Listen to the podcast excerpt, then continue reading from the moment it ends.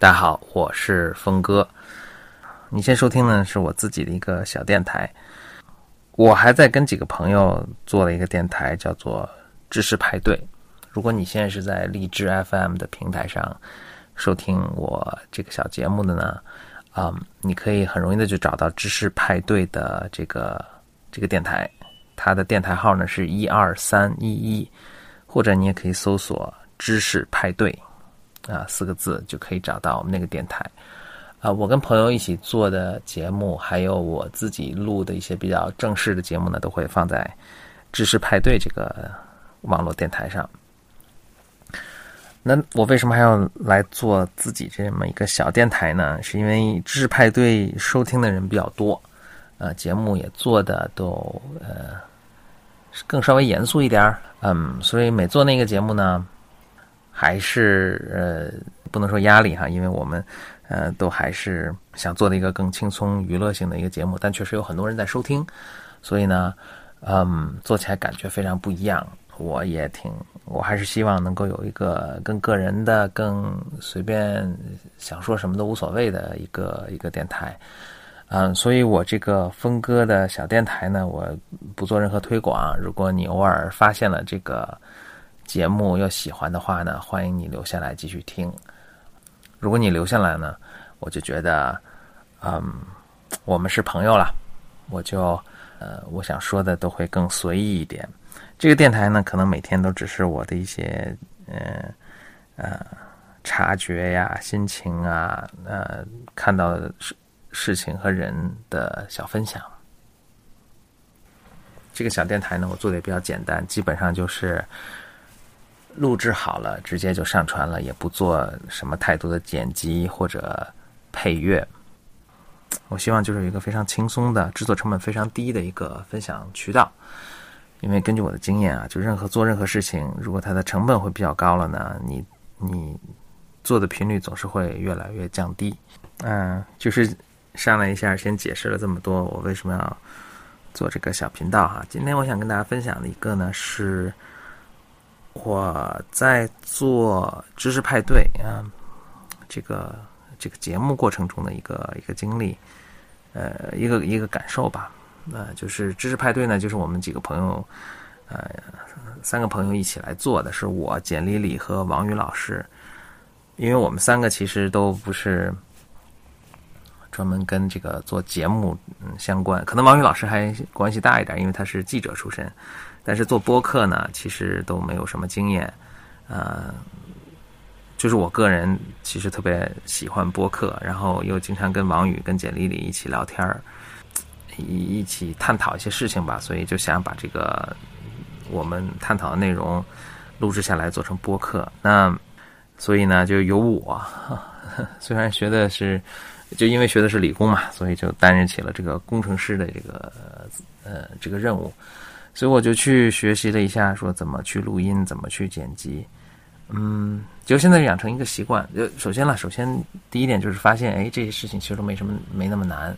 就是现在的技术使得这个整个录音呐，嗯，剪辑、上传、发布都变得非常简单，真的是一个人就可以去完成。这真的是一个，嗯，每一个个人哈。都有都可以自己发声的一个时代，只要你做一些很简单的去基本的去了解他的一个工作就可以。那另一点呢，就是我也由此养成了一个习惯，我对录音其实产生了相当大的兴趣。嗯，现在比如说睡觉前啊，或者有点时间，我都会去看一看，就是有关录音呐，有关呃 sound engineering 就这个录音的这个工程方面相关的一些。以及软件的软硬件的这个使用啊，相关的一些小课程，嗯，网上这样的课程就是几分钟的这种小视频的课程也很多。我那天看了一个，又将这个也有关这个讲录音 compression 的一个一个课程。所谓 compression 就是简单来说啊，就是嗯，比如说我跟简丽老师，我的声音就比较偏大一些，简丽丽声音呢就就偏这个温和，偏小一些。那当我们同时当一条声轨录下来的时候呢，就是到我这段声音，到我这段呢声音就特别大，然后等到我讲完了，然后简历老师又讲的声音又偏小，那在听的过程中呢，就忽大忽小，就效果不好。那所以 compression 就是把这个呃大家的音量变得更平均一些，把小的音量放大一些，把大的音量缩小一些。啊，这个跟那个比如说 M P 三把一个大的声音文件变成一个小的声音文件，那是完全不同的一个概念哈。这里先澄清一下。所以这讲到有关 compression，那我就去嗯，我了解了背后的大致的一个概念呢，那我就会去听一些这个嗯。有关 compression 各种效果，因为做 compression 有不同的算法，因为现在都用软件来实现这个东西，还有不同不同的算法，不同算法结果是不一样的。那天我就看了一个网上一个课程，就是还是一个应该是听口音是一个法国的工程师哈，他在跟我们讲说，哎，你看这个 compression 它是怎么把高音啊、低音啊之间它有什么不同的处理啊？他让我们先听了一遍原声，然后呢他又重新放了一遍这个用不同的 compression 算法去做出的这个。音效，他说：“哎，你看他们之间一些细微的差别。”呜，他放了一遍，他放了几遍了，甚至。然后他说：“哎，大家感觉这个，你应该能听出它的区别。”我当时就很心虚，因为我其实完全没有听出它任何区别。但这个这个老师啊，或者这个工程师啊，他就，呃，我相信他也挺有经验的啊。他就说：“但你如果没有听出来呢，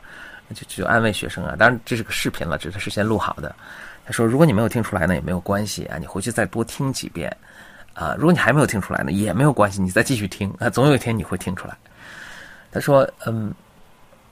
就是这样，你这么去听呢，你肯定是能听出来的。啊他这个听的目的呢，是让你培养出你一种对不同的这个 compression 的算法的这种品味，就是让你知道自己以后在什么样的这种音质的情况下呢，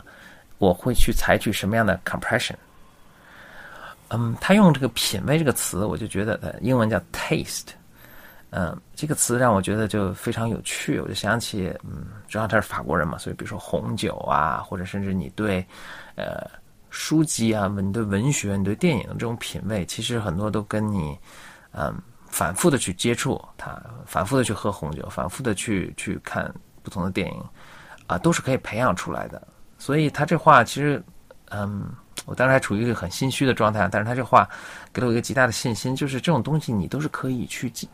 建立出来的，啊，其实没有什么难的，就是你听别人在讲红酒，似乎高深莫测，或者谈电影，嗯，不知所云，嗯，其实都没关系，这只是一个过程，你在呃多接触它，你多培养它，每个人都会培养出自己的品味，品味并不是一个很神奇的一个东西，嗯，这就是我。在学这个，在录制这个播客，然后以及学习怎么录制播客过程中得到的一个体会，今天跟大家分享，也是今天就算是我峰哥小电台的一个开篇之作吧。就以前我有上传一些自己为知识播客录的节目，但是呢，这个是第一个呃峰哥小电台自己录的一个节目。好，谢谢大家。